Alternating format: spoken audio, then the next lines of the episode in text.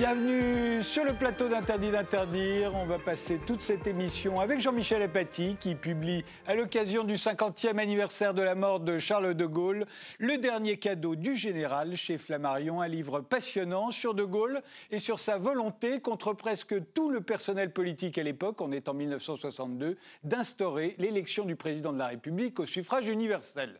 Mais l'on commence d'abord par notre époque, qu'est-ce qui symbolise ce début de 21e siècle? Voilà l'image que vous avez choisie, euh, Jean-Michel. C'est le président de la République, Emmanuel Macron, face à la douane. Oui, c'est une image qui demande une explication. Nous vivons dans une illusion intellectuelle collective. Nous pensons que le retour des frontières, puisque le monde est tellement inquiétant, nous aidera à mieux maîtriser notre destin. Et quand on y réfléchit, les grandes crises auxquelles nous sommes confrontés, la crise écologique évidemment, la crise sanitaire, le terrorisme aussi, sont des crises qui se moquent des frontières et des nationalités. Évidemment, la crise écologique, nous ne la résoudrons que s'il y a des décisions communes qui sont prises au niveau de la planète. C'est la même chose pour la crise sanitaire et la lutte contre le Covid, et même le terrorisme suppose plutôt que des douaniers qui hypothétiquement arrêteraient des gens qui auraient des mauvais calculs sur tel ou tel pays, une collaboration importante entre des services secrets, des appareils policiers, la Syrie et la France, pour parler de la France, la France et l'Algérie, la France et l'Égypte. Et donc les frontières qui sont une espèce de corde de rappel intellectuel aujourd'hui dans le débat, le retour des souverainetés, ce qui d'ailleurs nous ramène au général de Gaulle est une illusion d'optique parce qu'aujourd'hui, ce sont les énergies qu'il faut fédérer au niveau de la planète. Et nous sommes dans un contresens total avec le réarmement, la réapparition de nos frontières, la contestation de la libre circulation des individus. Hélas, s'il suffisait de quelques douaniers pour régler nos problèmes, ce serait formidable. Nous tomberons de haut quand nous le comprendrons.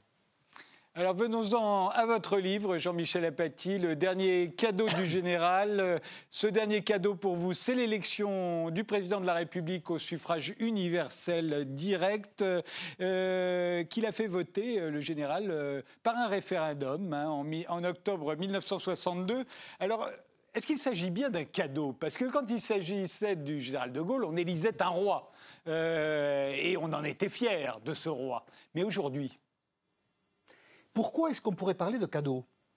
Parce que euh, si l'on regarde l'histoire de France dans sa totalité, quand les Français, nos ancêtres, abolissent la royauté, c'est septembre 1792, et coupent la tête du roi, 21 janvier 1793. À partir de ce moment-là, nous ne savons plus organiser notre État et nous ne savons plus donner une cohérence à l'ordre politique qui doit gouverner la France. Nous aurons essayé deux restaurations, une monarchie constitutionnelle, trois républiques, deux empires, et rien ne nous a satisfait. Si on regarde les pays européens autour de nous, ils trouvent beaucoup plus vite que nous un équilibre politique. Et le cadeau du général en 1962, c'est nous permettre de renouer avec ce remords qui habite notre inconscient avoir coupé la tête du roi. Nous avons mal réglé le problème de la monarchie, nous l'avons réglé avec une violence que nous n'avons jamais assumée, et nous avons ensuite cherché, à travers les empires et les restaurations, à restaurer un pouvoir fort, et ce que la République semblait empêcher de pouvoir faire, c'est-à-dire avoir un pouvoir à la tête de l'État, De Gaulle l'a permis. En faisant la réforme de 1962, De Gaulle répare ou tente de réparer cette immense cicatrice psychologique. Et c'est en ce sens que c'est un cadeau, c'est en ce sens qu'à mon avis, aucun politicien ne reviendra sur cette euh, mesure, cette réforme, l'élection du président de la République au suffrage universel, parce qu'elle correspond trop à ce que nous sommes. Nous voulons élire notre roi, et donc nous voulons battre notre roi. Ça, c'est français. Mais alors, ce qui, est, était étonnant, euh, c'est à quel point tout le personnel politique, quasiment en 1962, s'oppose à cette réforme. Alors les classiques de la quatrième République, évidemment, non, non, non, c'est donner trop d'importance à un homme, sous-entendu pas assez au parti, puisque c'était ça le régime des partis de la troisième et de la quatrième, contre lequel s'était euh, battu le général de Gaulle, mais aussi des gens comme Pierre Madès France, euh, comme euh, François Mitterrand, comme Guy Mollet, la gauche donc de l'époque, s'oppose de la même manière, sous l'angle c'est le coup d'État permanent, euh, il, est, quasiment tout seul. Hein. Tout seul. Les intellectuels, les juristes, euh, les, journalistes, les patrons de journaux, il n'y a pas un journal Paris, province, qui est engagé aux côtés du, général. Même le Figaro de Pierre Brisson dit euh, Est-ce que c'est une très bonne réforme? Même Georges Pompidou est hésitant. Alors il va défendre la réforme du général, sinon il aurait quitté son poste. Mais en privé, il confie bien ses doutes et ses hésitations. Et De Gaulle confiera à l'un de ses ministres, Pierre Sudreau, qui sera d'ailleurs démissionnaire parce que lui aussi est hostile à cette réforme, De Gaulle lui dira Après moi, personne n'aurait eu le culot de faire ça. Et il a raison.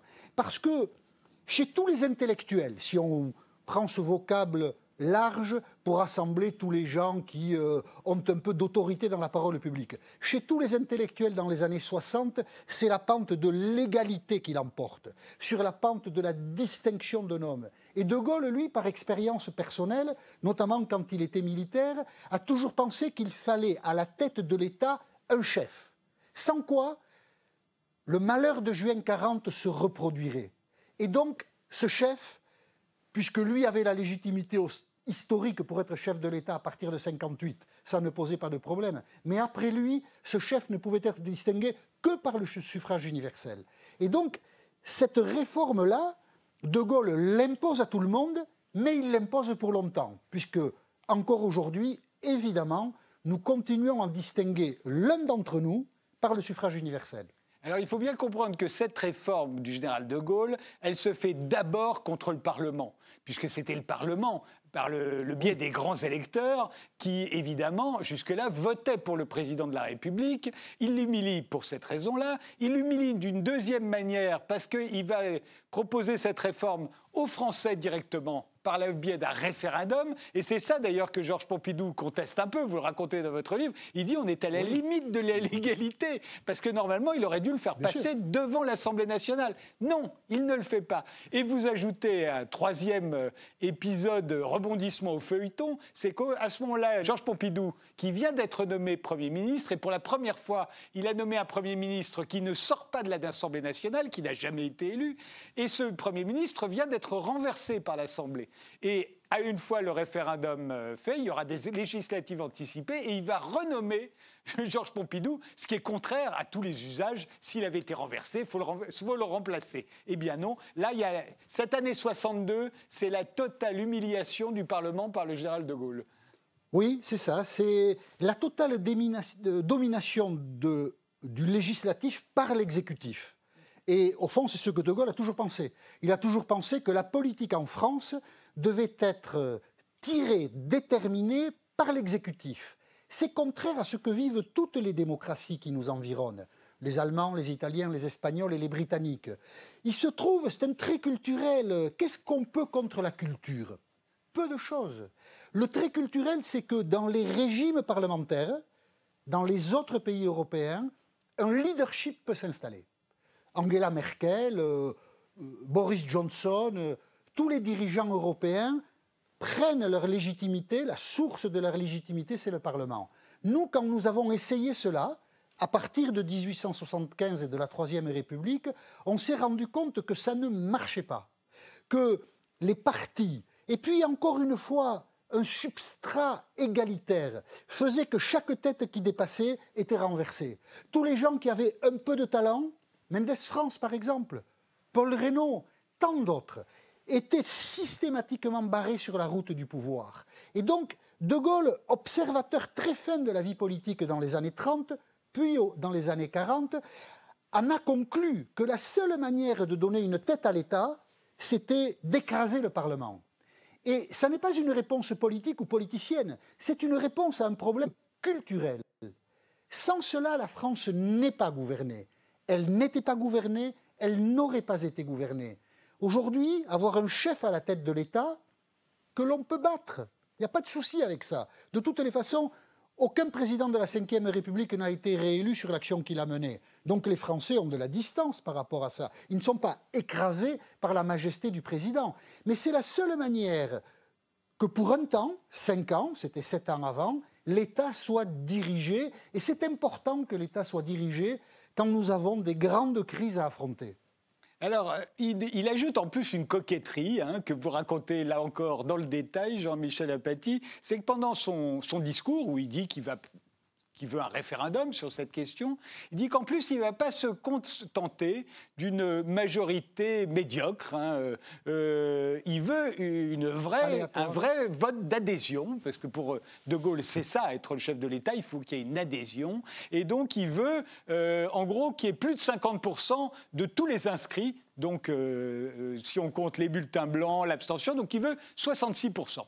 Il veut 66% et patatras, il va obtenir 62%. Et il a failli ne pas revenir à l'Élysée. Bien sûr. Il explique le 18 octobre, c'est-à-dire dix jours avant le référendum, que si la, que si la majorité des gens qui soutiennent sa réforme est médiocre et aléatoire, donc euh, s'il y a moins de 50% des, des inscrits, il en tirera tout de suite les conséquences. Le soir du 28 octobre, il y a 47% des inscrits. Alors, vous pouvez tourner le problème comme vous voulez, mais 47, c'est moins que 50. Et il est déprimé ce soir-là. Et donc, il dit à Pompidou, je reste à Colombey. Je ne reviens pas à Paris. Et le monde du lendemain après-midi sous-titre sa une en disant le général de Gaulle diffère son retour à l'Élysée. Nous sommes dans le début de la crise politique. Et Georges Pompidou doit prendre sa voiture le lundi après-midi, parce que les modes de transport de l'époque étaient cela, et il doit aller à Colombey. Et il dit au général, mais enfin, vous ne pouvez pas abandonner comme ça, mon général. Et le général, qui peut-être ne demandait que ça, on ne le saura jamais, se laisse convaincre. Et le mercredi, il est de retour au Conseil des ministres. Mais il est très déprimé, très noir. Et, comme souvent, il dira, les Français sont minables, ils ne me soutiennent pas, ils ne me comprennent pas. Au fond, les Français ne me méritent pas. La France me mérite, mais les Français ne me méritent pas. Oui, et pourtant, il avait 62% des, suffrages exprimés, hein, ce qui est quand même considérable. Et c'est là où je me dis que cette élection du président de la République au suffrage universel est peut-être un cadeau empoisonné, parce que sorti du général de Gaulle, puis de son successeur Georges Pompidou, qui tous les deux sont élus avec au premier tour 44% des voix à peu près, au premier tour. Hein. Donc là, on voit qu'il y a une véritable adhésion. Mais c'est plus du tout le cas pour, ces, pour ceux qui vont suivre. Avec euh, Valéry Giscard d'Estaing, euh, au premier tour, ça descend à 32%. Avec François Mitterrand, ça descend à 25%. Et, et aujourd'hui, avec Emmanuel Macron, ça est descendu à 24%. Mais si l'on s'en réfère au barème du général, c'est-à-dire en fonction des inscrits, ce qui pour lui était le plus important, on descend pour euh, Emmanuel Macron à 17%. C'est-à-dire que pour François Hollande, c'était 22% seulement. Pour euh, Nicolas Sarkozy, c'était, euh, j'ai calculé, 25%. Et le pire, c'est pour Jacques Chirac. Lui, c'est 15%. Si je me trompe pas, non, c'est oui, c'est 15, 15 9, 16% la première fois en 95 mm, mm. et 13,75% quand il est réélu en 2002.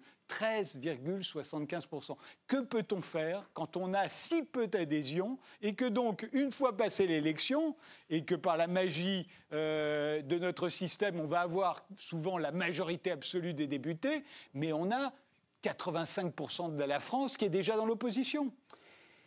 Euh, la démocratie, ça n'est jamais la perfection. Il faut choisir le moins mauvais système. Ce que l'on a compris du fonctionnement de la Troisième et de la Quatrième République rapporté à la culture française, c'est que les partis politiques avaient une telle mainmise sur le Parlement, je l'ai dit tout à l'heure, que concrètement, aucun dirigeant politique n'arrivait à s'imposer sur la durée dans le paysage politique français. Le pire du pire a été atteint en 1956. Le 2 janvier 1956, les Français, c'est la quatrième république, dans un système politique et électoral complexe, mais parlementaire, votent pour une majorité de députés qui soutiennent l'action de Pierre Mendès France. Et Pierre Mendès France, il l'a dit pendant sa campagne, il est pour la paix en Algérie. Voire, il ne le dit pas comme ça, mais ça se déduit, pour l'Algérie algérienne. La fin de l'Algérie française. et une majorité de Français votent pour lui. Les jeux parlementaires sont ce qu'ils sont, que le 31 janvier, donc 30 jours après l'élection, c'est Guy Mollet qui sort président du Conseil, par un artifice dont les partis ont le secret, et Mendes France ne sera plus qu'un ministre de Guy Mollet. Eh bien, Guy Mollet va faire la guerre en Algérie. Et nous sommes donc passés en 30 jours de la volonté de paix en Algérie à l'effectivité de la guerre en Algérie. C'est une tromperie du suffrage universel qui est terrible. C'est cela qui fait dire que les régimes parlementaires en France ont été un naufrage. Et donc le régime présidentiel a permis aux Français de se réconcilier, ça n'est pas rien, avec la démocratie. Au moins, le paysage politique est clair. On sait pour qui on vote et on sait qui aura le pouvoir. Le plus terrible, ce serait d'abandonner l'élection du président de la République au suffrage universel, qui a les défauts que vous signalez. Oui, comment les, corriger Je ne sais pas. Bien sûr que cette élection a des défauts, mais si nous l'abandonnions, nous prendrions le risque de retomber dans des travers qui susciteraient un tel mécontentement que nous en paierions le prix de la démocratie. Et je trouve que là-dessus, nous n'avons pas les idées claires. Nous ne regardons pas l'histoire et nous ne tirons pas des leçons de l'histoire. C'est quand même un, un, problème parce que je vois bien que l'élection présidentielle fatigue et se fatigue. En sortir, ce serait une erreur magistrale. Néanmoins, pour le, cas que vous citez, l'élection de Guy Mollet, et pour le plaisir de la conversation, euh, euh, il faut rappeler que Guy Mollet avait été élu comme Pierre Madès France, c'était la même liste, hein, c'était le Front républicain hein, qui se présente, avec le programme que vous avez dit. Finalement, c'est Guy Mollet parce qu'il y a aussi le président de la République à l'époque qui a son mot à dire et qui préfère visiblement Guy Mollet à Pierre Madès France. Il va appeler Guy Mollet et Guy Mollet va en Algérie se prend une volée de tomates de la part des colons algériens et retourne sa veste, donne les pleins pouvoirs à l'armée, vote le, service militaire à 28 mois et double les effectifs militaires en Algérie, mais parce qu'il a retourné sa veste. ça n'est pas. Euh, en fait, il, a renié même ce qu'il pensait avant. C'était, une, c'était un faible et, euh, et, sans doute un imbécile aussi, peut-être. Mais, mais, euh, non, je pense pas. Non, vous ne pensez pas. Bon, admettons pense pas. Je, pense que Guy Mollet. Non, non, non, mais c'est. Alors pour le coup, c'est très intéressant. Guy Mollet était au contraire un homme qui avait le sens de l'État et un homme. Euh, tel que j'ai pu le percevoir au travers des livres, parce qu'évidemment je ne l'ai pas connu, un homme qui avait une grande intelligence politique. Mais vous avez dit le mot, on découvre le 6 février 1956 qu'il est faible. Psychologiquement, Guy Mollet est friable. Et il est tellement effrayé par le spectacle des Français en Algérie qui ont failli le lyncher, littéralement. Il est euh, attrapé par l'armée devant le monument aux morts d'Alger. À quelques secondes de près, il pouvait lui arriver vraiment des grandes misères à Guy Il est tellement ému, il est tellement émotif qu'il change complètement de politique sur l'Algérie. Ça a tenu à ça la guerre d'Algérie. Vous vous rendez compte un peu? C'est incroyable. Et, c'est là où, toujours pour le plaisir de la conversation, c'est là où la, constitution de la Ve République ne change pas grand-chose à ça. C'est qu'une fois qu'on a été élu et qu'on a tous les pouvoirs que la Ve nous donne en tant que président de la République, on peut parfaitement changer de politique. On peut exactement faire le contraire de ce pourquoi on a été élu.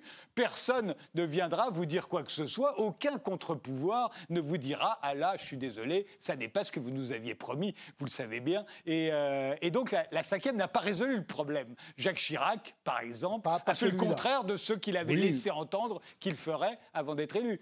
François Mitterrand aussi, d'une certaine manière. D'une certaine euh, manière. Alors, vous, vous n'avez pas tort. La perfection n'existe pas dans la politique. voilà. Alors, il se trouve que votre livre est aussi un livre sur le général de Gaulle, notre grand homme. Donc, euh, c'est fascinant de voir aujourd'hui, 50, 50, ans après sa mort, qu'il n'y a plus d'antigaullistes en France quasiment. Même ses plus acharnés ennemis qui sont encore vivants, aujourd'hui, euh, le vénèrent. Euh, je ne citerai pas de nom, mais la liste est, et la liste est très très longue. c'est vraiment l'éternel revenant. Et ça commence quasiment comme ça, la vie de Charles de Gaulle, puisque vous rappelez ce qu'on a beaucoup oublié, c'est qu'il est est, il est déclaré mort officiellement à l'âge de 25 ans pendant la bataille de Verdun. Ses parents portent le deuil. Tout le monde pense que le capitaine de Gaulle est mort et il reviendra, puisque en fait on s'aperçoit au bout de quelques temps qu'en fait il est prisonnier des Allemands. Mais déjà ça commence, il revient. ah, il revient. L'histoire est quand même assez formidable et ironique. Donc on est le, le 3 mars 1916, le combat en début d'après-midi entre les fantassins français puisque De Gaulle est dans l'infanterie, et les fantassins allemands se fait à la baïonnette. De Gaulle a tué des Allemands à l'épée. C'est incroyable ça. Et puis il disparaît. Et donc on pense qu'il est mort. Et le général de brigade de l'époque, c'est la tradition, publie un éloge nécrologique du capitaine de Gaulle. Et ce général d'armée, c'est Philippe Pétain. C'est incroyable. Et qui dit euh, Oh, le capitaine de Gaulle est mort, quelle perte pour la France, quelle perte pour l'armée, quelle perte pour l'humanité. Avec le recul, évidemment, voir que le général Pétain a signé ces lignes, c'est quand même assez savoureux. Et de Gaulle est sauvé par les Allemands. Parce que il y a 80% des officiers de l'infanterie française qui sont morts pendant la guerre de 14-18. C'est la troisième blessure de De Gaulle pendant la guerre de 14-18, ce 3 mars 1916. S'il en avait réchappé, s'il était resté blessé sur le, terrain et si les Français l'avaient récupéré, s'il était reparti au combat, probablement, statistiquement en tout cas, aurait-il été mort. D'une certaine manière, les Allemands ont sauvé De Gaulle. Alors, De Gaulle, salué par Pétain en 1916 et sauvé par les Allemands, reconnaissez que quand même, euh, euh, même un auteur de pièces de théâtre, il n'imagine pas celle-là. Alors il est, il génial, hein, De Gaulle, il est d'une intelligence extraordinaire, il est surtout, c'est sa faculté d'anticipation qui, moi, m'impressionne. En juin 40, au moment où il fait son, son discours, il a déjà compris tout ce qui va se passer par la suite. Il a compris que la guerre va devenir mondiale, il a compris que les Américains vont se ranger aux côtés des Anglais et des Français, il a compris que le pacte de non-agression entre les Allemands et les Russes va très vite céder. Il a tout vu. En juin 40, il sait ce, ce que va être l'avenir et il n'y en a pas beaucoup. Et j'ai toujours pensé que ce... Non. La raison pour laquelle François Mitterrand avait toujours détesté le général de Gaulle, c'est que lui, alors qu'il est plus jeune, s'est trompé. Mitterrand, pendant le début de la guerre, croit que l'Allemagne a gagné la guerre, que c'est réglé, et, tout à coup, il va se rendre compte que ce type-là, cette vieille ganache militaire, en réalité, a vu beaucoup plus loin que lui. Je pense qu'il ne lui en voudra toute sa vie. C'est assez juste de penser qu'il y a une, jalousie profonde du, plus jeune à l'égard de l'aîné. Euh, oui, c'est assez juste. Churchill avait compris ça, comme De Gaulle. Pareil. Et euh, quand vous dites qu'ils étaient très peu à l'avoir compris, vous avez raison. Mais dans le livre, je raconte aussi, euh, parce que l'aventure de De Gaulle tient à peu de choses. Le, 13 juin 1940, De Gaulle, qui a établi un contact avec Churchill, parce que celui qui préside le gouvernement en France, c'est Paul Reynaud. Et De Gaulle, en quelque sorte, est le porte-parole de Paul Reynaud auprès de Churchill à Londres. C'est comme ça que le contact se fait, parce que De Gaulle, personne ne le connaît. Donc à partir du 9 juin, De Gaulle fait l'aller-retour Londres-Paris, puis Londres-Bordeaux, en fonction de l'avancée de l'armée allemande, pour entretenir le dialogue entre Churchill et euh, Renault. Le 13 juin, De Gaulle comprend que Renault va capituler et que c'est Pétain qui prendra la suite. Et donc De Gaulle est prêt à démissionner du gouvernement. Et à ce moment-là, un acteur que l'on a un peu oublié, qui est ministre de l'Intérieur à l'époque, et, moi-même j'oublie son nom à l'époque, mais évidemment euh, il, est mort, Georges Mandel, voilà, un ancien collaborateur de Georges Clémenceau, Mandel fait venir De Gaulle dans son bureau le soir du 13 juin 1940. Et il lui dit J'ai appris, général, que vous vouliez démissionner. Ne faites pas ça. Continuez à travailler à partir du gouvernement français. Continuez à dialoguer avec les Anglais. Si vous êtes tout seul dans la nature, vous n'aurez plus aucun moyen d'action. Et c'est Georges Mandel qui sauve le 18 juin 40. L'aventure de De Gaulle tient à rien. Et De Gaulle, dans ses mémoires, dira J'ai été impressionné, il n'y a qu'à propos de cela qu'il le dit d'ailleurs, hein. j'ai été impressionné par Georges Mandel et par son raisonnement, et j'ai remis ma lettre de démission dans la poche.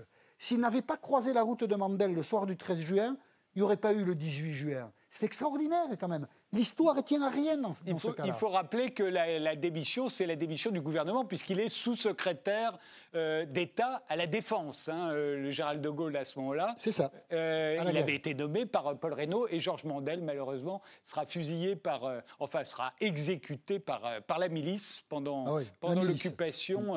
ce, qui est, ce qui est fascinant chez de Gaulle, c'est qu'on voit bien qu'il ne transige pas. Hein. il ne transige jamais. On l'a vu le soir de, du référendum sur l'élection du, président euh, de la République au suffrage universel. En juin 40, c'est pareil, il ne transige pas. Euh, alors ça peut être un, avantage ou un inconvénient. Je vous propose de faire une petite pause. On se retrouve juste après. Euh, il y a un exemple quand même, on se dit, là, s'il avait pas transigé, si quelqu'un d'autre n'avait pas transigé pour lui, ça aurait peut-être plus mal tourné. C'est mai 68, on va voir ça juste après.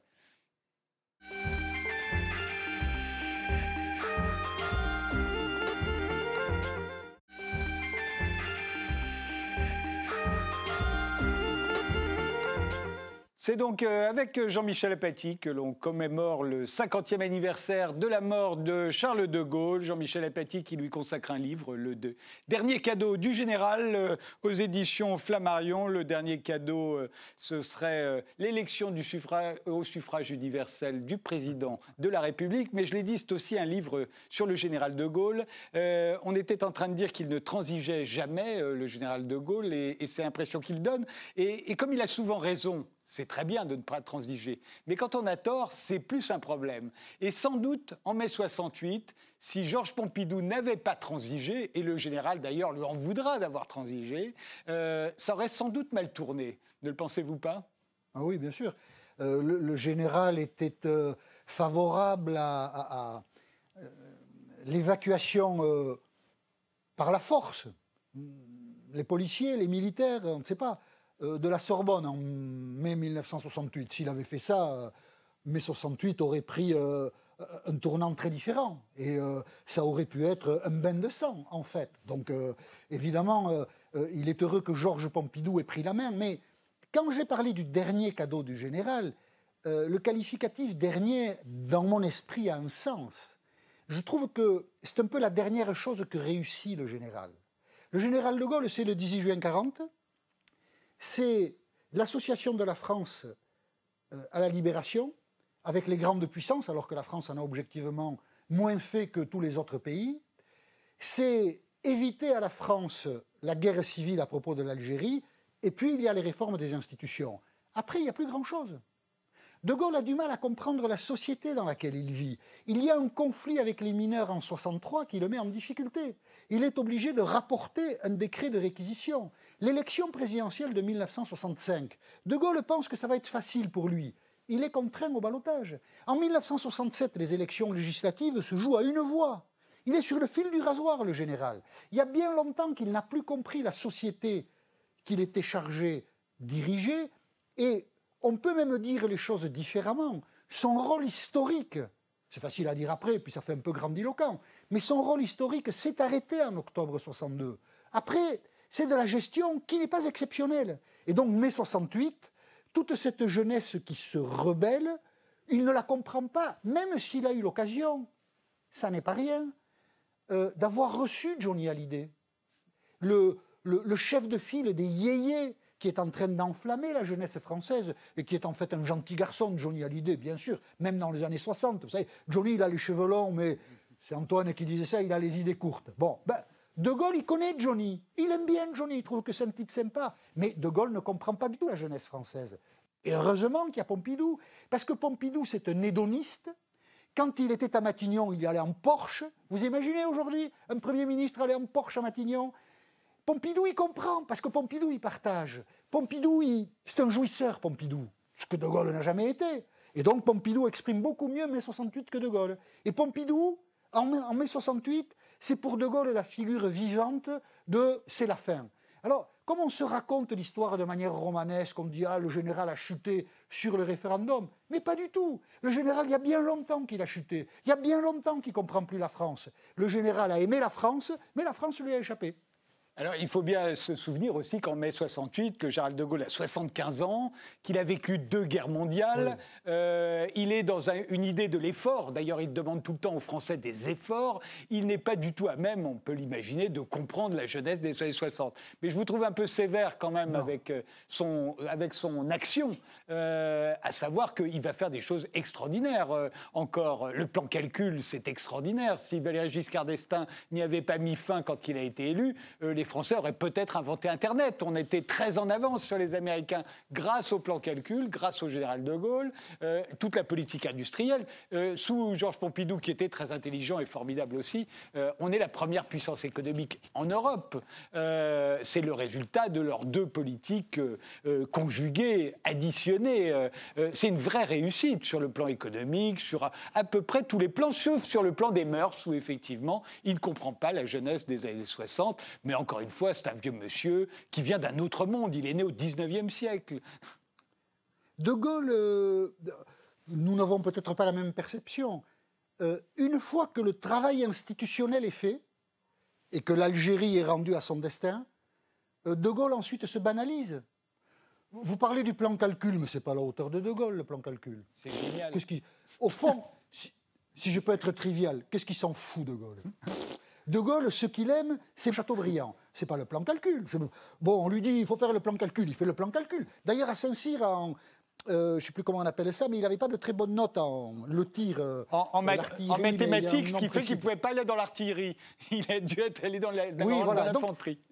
Si le plan calcul, un ministre intelligent lui a dit Général, il faut faire un plan calcul, il fait un plan calcul. Mais De Gaulle se banalise. Encore une fois, quand le chantier institutionnel est terminé, ce qui est le chantier institutionnel, c'est à l'échelle de l'histoire. À la fois parce que ça nous accompagne encore, mais aussi parce que c'est un pont avec euh, euh, ce régime que nous avons adoré et qui était la royauté. Et quand De Gaulle a fini ça, bon, il aurait pu. C'était ce que lui disait Yvonne d'ailleurs. Vous savez, Charles, il faut arrêter. Et il aurait pu arrêter. Euh, son histoire était faite. Elle était écrite.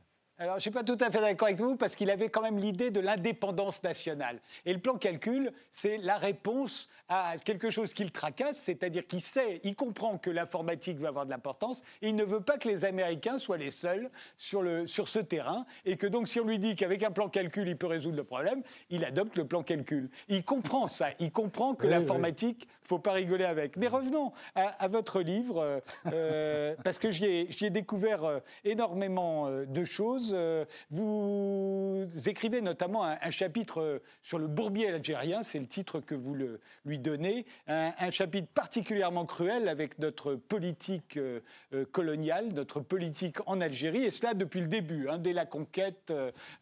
pour vous, tout ça du premier jour stupide, incohérent, criminel. on, se, on se couvre de honte du début jusqu'à la fin j'ai retrouvé cette belle carte postale sur nos belles colonies, euh, euh, l'Algérie française. Ça n'est pas du tout cette carte postale-là, évidemment, et c'est pour ça que ça va que ça va devenir ce que c'est devenu à partir de 1954. Et on a tendance à oublier aujourd'hui euh, ce qui va déclencher le retour du, général de Gaulle, qui est donc depuis 12 ans, qui a quitté le pouvoir hein, en, en, 1946. Déjà là, il refusait de transiger, il est parti. Euh, et donc en, 1958, ce qui va déclencher le retour du général de Gaulle, vous le racontez, c'est le bombardement d'un village en Tunisie euh, par euh, les avions français, les avions de chasse, les bombardiers. on va quand même bombarder un village tunisien, hein, pas algérien, tunisien. On va tuer des hommes, des femmes, des enfants, des vieillards. On va, voilà, les, voilà les photos. Et c'est ça qui va déclencher le, retour du général de Gaulle au pouvoir. On l'a complètement oublié. Alors racontez-nous pourquoi. Ah oui, oui, c'est un, épisode euh, méconnu aujourd'hui.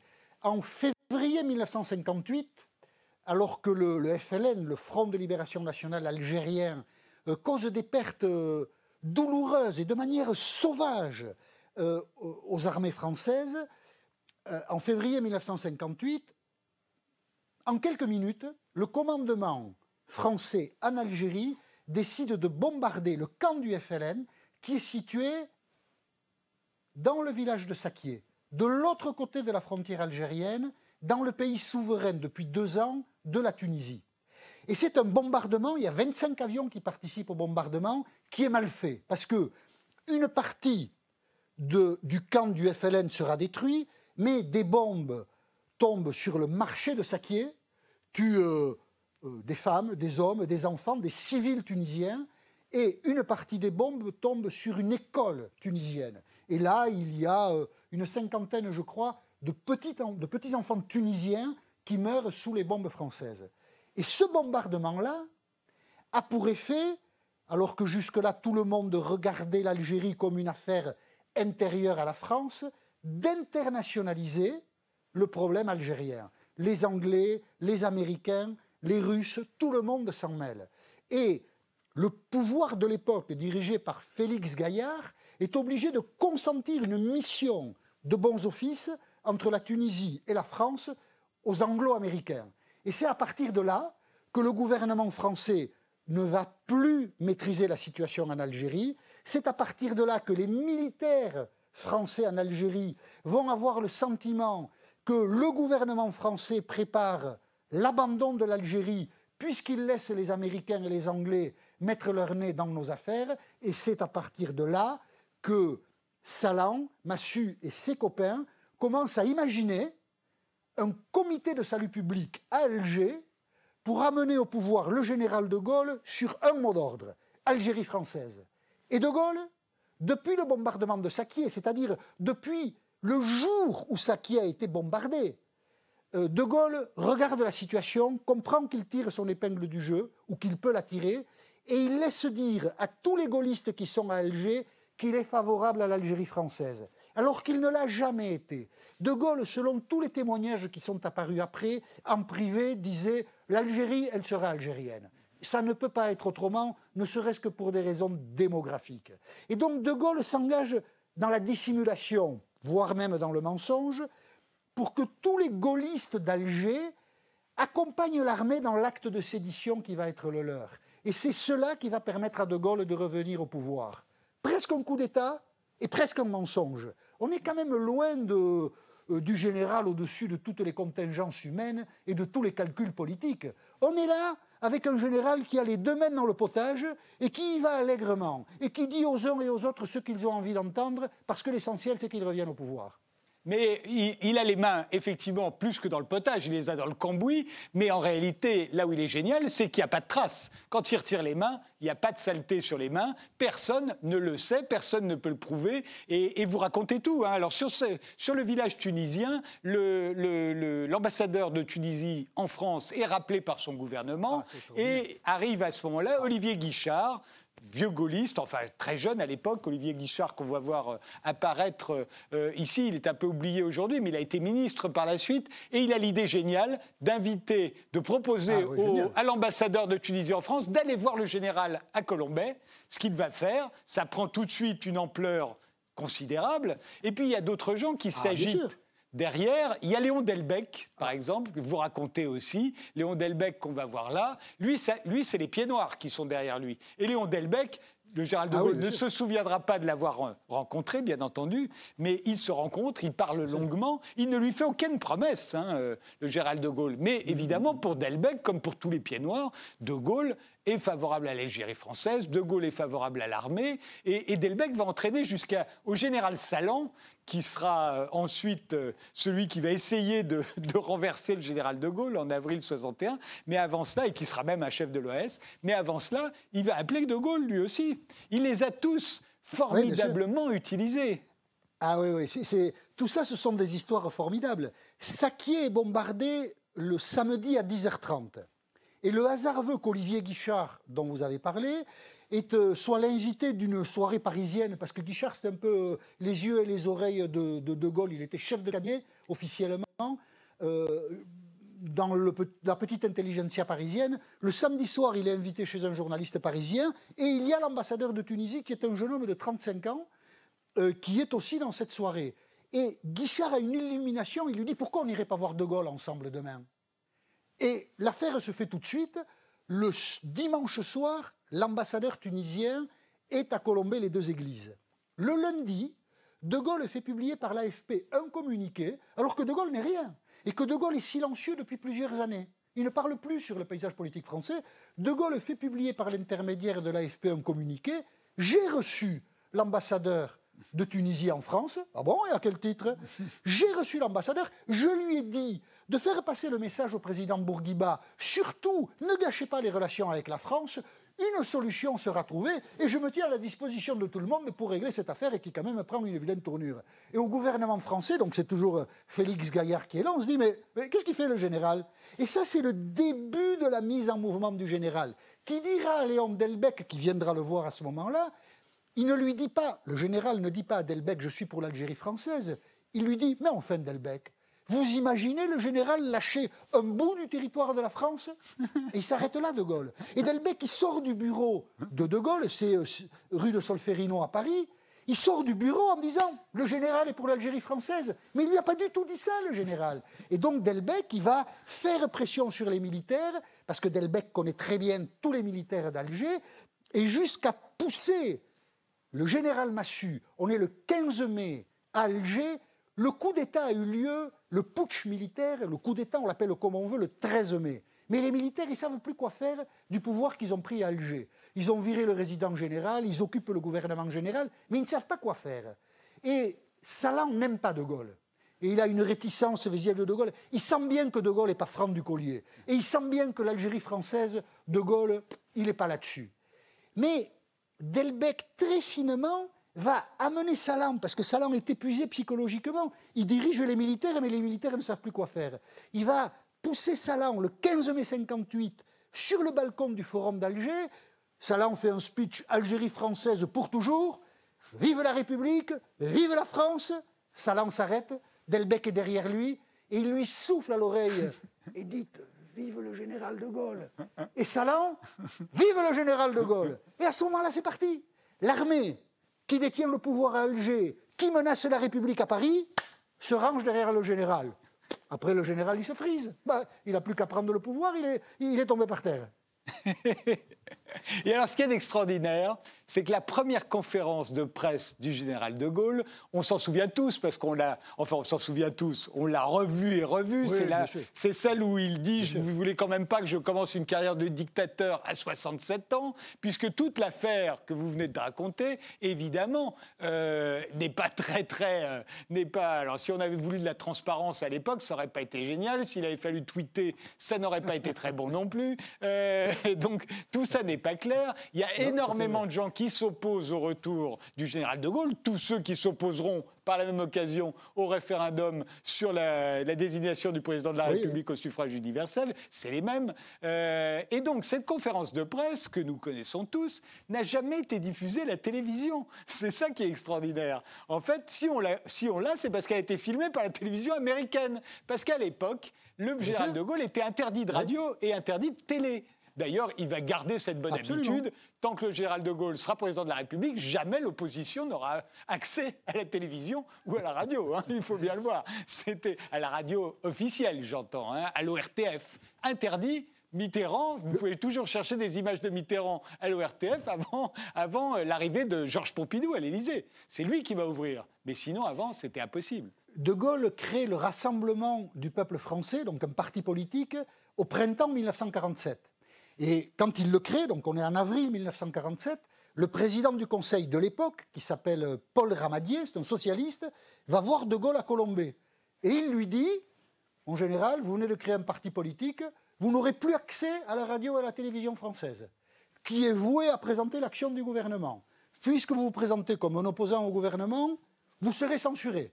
Et De Gaulle met à moitié Ramadier dehors en lui disant euh, Je ne vous ai pas entendu en 40, j'ai pas besoin de vous aujourd'hui dehors Ramadier. Mais donc en 58, le 19 mai 1958, le gouvernement de l'époque, toujours, non, c'est Pierre Flimelin qui est là maintenant président du Conseil, c'est euh, un socialiste dont j'oublie le nom, mais il va me revenir, qui est ministre, Jules Mock, qui est ministre de l'Intérieur. Eh bien, Jules Mock interdit à la télévision française et à la radio de filmer, d'enregistrer la conférence de presse. C'est inouï de penser ça. De Gaulle était tricard en France. Et la presse écrite rend compte de sa conférence de presse. Mais les gens qui n'écoutent à l'époque que la radio ou la télé ne savent pas du tout que De Gaulle s'est mis en route pour revenir au pouvoir. C'est incroyable. De Gaulle censuré en France. Alors après, vous avez raison, De Gaulle se vengera. C'était les mœurs de l'époque. Mais enfin, qu'on censure De Gaulle, c'est quand même incroyable. Incroyable. Et, alors, ce qu'il y a de, formidable en, lisant votre livre, Jean-Michel Apathy, c'est qu'on s'aperçoit à quel point ça n'a pas été un tapis de rose, hein, euh, la présidence de la République pour le, pour le général de Gaulle. On pourrait l'imaginer, étant donné, j'y reviens, l'adhésion d'une grande majorité des Français à son action. Euh, le fait qu'il faisait des scores extraordinaires. De Gaulle n'avait pas besoin de faire campagne électorale. Tout ça, c'était, ça n'existait pas. Il était, euh, et, et, pourtant, il ne cesse de se heurter à des oppositions, souvent violentes. Vous racontez aussi les attentats qu'on prépare contre lui et qui ont tous échoué. Euh, c'est quand même une, une carrière politique. Aujourd'hui, on pourrait croire qu'il a eu la belle vie. Pas du tout, pas une, pas une minute. Ah non, pas du tout, pas du tout. Euh, l'histoire a, gommé tout ce que Charles de Gaulle avait euh, de disruptif et donc toutes les tensions qu'il suscitait autour de lui. Euh, même quand il libère Paris, on est en août 1944. Le 26 août 1944, il descend les Champs-Élysées, il y a 2 millions de personnes qui l'acclament. Mais il y a déjà beaucoup de gens qui le regardent avec méfiance. Mais qu'est-ce qu'il veut, ce type-là? Il a déjà tout le pouvoir. Pourquoi il organise un sacre comme ça? Il y a toujours eu autour du général de Gaulle une peur et une crainte. La crainte qu'il ne devienne un dictateur. Et donc ça, ça accompagne Charles de Gaulle toute sa vie. En 58, il ne peut pas revenir au pouvoir normalement. Il a besoin des militaires. Quand il a fini l'affaire algérienne, et qu'il veut faire son référendum pour élire le président de la République au suffrage universel, oh, beaucoup de gens ne veulent pas de sa réforme parce qu'ils ont peur que, une fois installé par le suffrage universel, sacralisé par ce référendum, De Gaulle ne rende jamais le pouvoir. Et la référence qui est systématiquement utilisée, parce que les gens à l'époque ont la mémoire, nous on l'a plus du tout celle-là, mais c'est l'image de Louis-Napoléon qui est élu au suffrage universel en 1848 et qui, plutôt que de repasser devant les électeurs à la fin de son mandat, fait un coup d'État en 1851. Et c'est tout ce substrat, cette mémoire, cette douleur, la volonté de ne pas donner la République à un seul homme, qui fait que Charles de Gaulle n'aura jamais le repos. Nous, avec le recul, on imagine qu'il était dominateur. Pas du tout et jamais. Il a toujours dû se battre et au fond, il a adoré ça. Parce que sinon, vu son intelligence et, ses capacités exceptionnelles, tout aurait été trop facile. Oui, d'ailleurs, c'est votre, c'est votre thèse dans ce livre, c'est qu'au fond, il préfère la politique à tout le reste. Il préfère la politique à la vie ah militaire. Et il est d'ailleurs certainement ah bien meilleur pour euh, la politique que pour, la, pour la vie militaire. Mais aujourd'hui, 50 ans après sa mort, on adore tous le général de Gaulle. Je l'ai dit, il y a quasiment plus d'opposants. Euh, il était génial, il avait tout compris avant tout le monde. Mais euh, comme, euh, comme on l'a rappelé, à l'époque, l'opposition n'a pas accès à l'ORTF. Euh, le ministre de l'Information fait le programme du journal télévisé le soir. Quand il fait des conférences de presse, une fois qu'on le laissera les faire, euh, le général de Gaulle, il a les questions à l'avance, euh, tout le monde le sait. Et, et, dans les questions, on lui demande, on lui pose jamais de questions sur Elf, on ne lui pose pas de questions sur la France-Afrique, on ne lui pose pas de questions sur les polices parallèles, Dieu sait s'il y en avait sous le gaullisme, on ne lui pose pas de questions sur les affaires un peu troubles, on sait que les juges, à ce moment-là, sont aux ordres du ministère de la Justice, qui lui-même est aux ordres du gouvernement, en tout cas du général de Gaulle. Euh, aujourd'hui, enfin, il n'y a, jamais eu d'affaire d'argent, de financement de la vie politique à l'époque, et pour cause. Il n'y a même pas de journaliste d'investigation en France, ça n'existe pas. Le Ganard enchaîné commencera à faire de l'investigation sous Pompidou. Avant, c'était un journal satirique. Ah, L'Express faisait. Non, non, il y avait, Jacques de Rogy. Il y en a un peu, bon, admettons. Mais ce que je veux dire, c'est que mm. si on regardait bien la France du général de Gaulle, aujourd'hui, on dirait que c'est une démocratie autoritaire on dirait que c'est une démocrature. Et je me demande si on ne regarderait pas le général de Gaulle comme on a tendance à regarder Vladimir Poutine. Euh, c'était un peu de tout le régime du général de Gaulle. C'était aussi une démocratie parce que euh, les oppositions vivaient. Alors, elles ne passaient pas par la télévision et la radio, mais il y avait beaucoup de journaux. Il y avait une opinion publique vivante en France. dans les années 50 et 60. Je ne suis pas sûr que ce soit le cas euh, en Russie. Je ne pense pas que le pouvoir laisse vivre l'opinion publique. De Gaulle laissait vivre l'opinion publique, mais il maîtrisait la télé la radio. Et je pense qu'il y avait un peu plus d'investigation. Je me souviens notamment de l'affaire Ben Barka, où le pouvoir gaulliste a été très bousculé par les journaux de presse écrite. Très, très bousculé. Euh, ben Barka, c'est un opposant marocain qui est assassiné euh, à Paris en 1966. Donc, on ne peut pas tout à fait faire le parallèle. Mais c'est vrai que ça n'était pas une démocratie parfaite et que le général, on a tendance à l'oublier, a eu longtemps avec la République et la démocratie une relation très distante. L'obsession du général, c'est qu'il y ait un chef à la tête de l'État.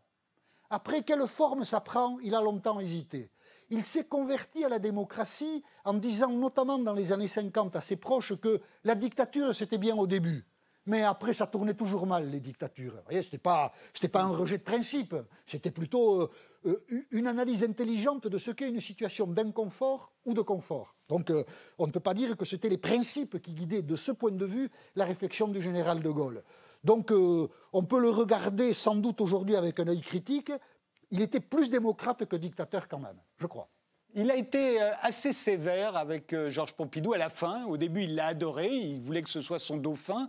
À la fin, c'était plus tendu. Euh, il s'en est séparé en tant que Premier ministre. et puis, il n'a pas aimé que Georges Pompidou déclare sa candidature avant même le résultat du référendum, parce que d'une certaine manière, c'était dire aux Français, vous inquiétez pas, si vous dites non au général, je serai là pour, pour prendre la suite. Et c'est ce qui s'est passé.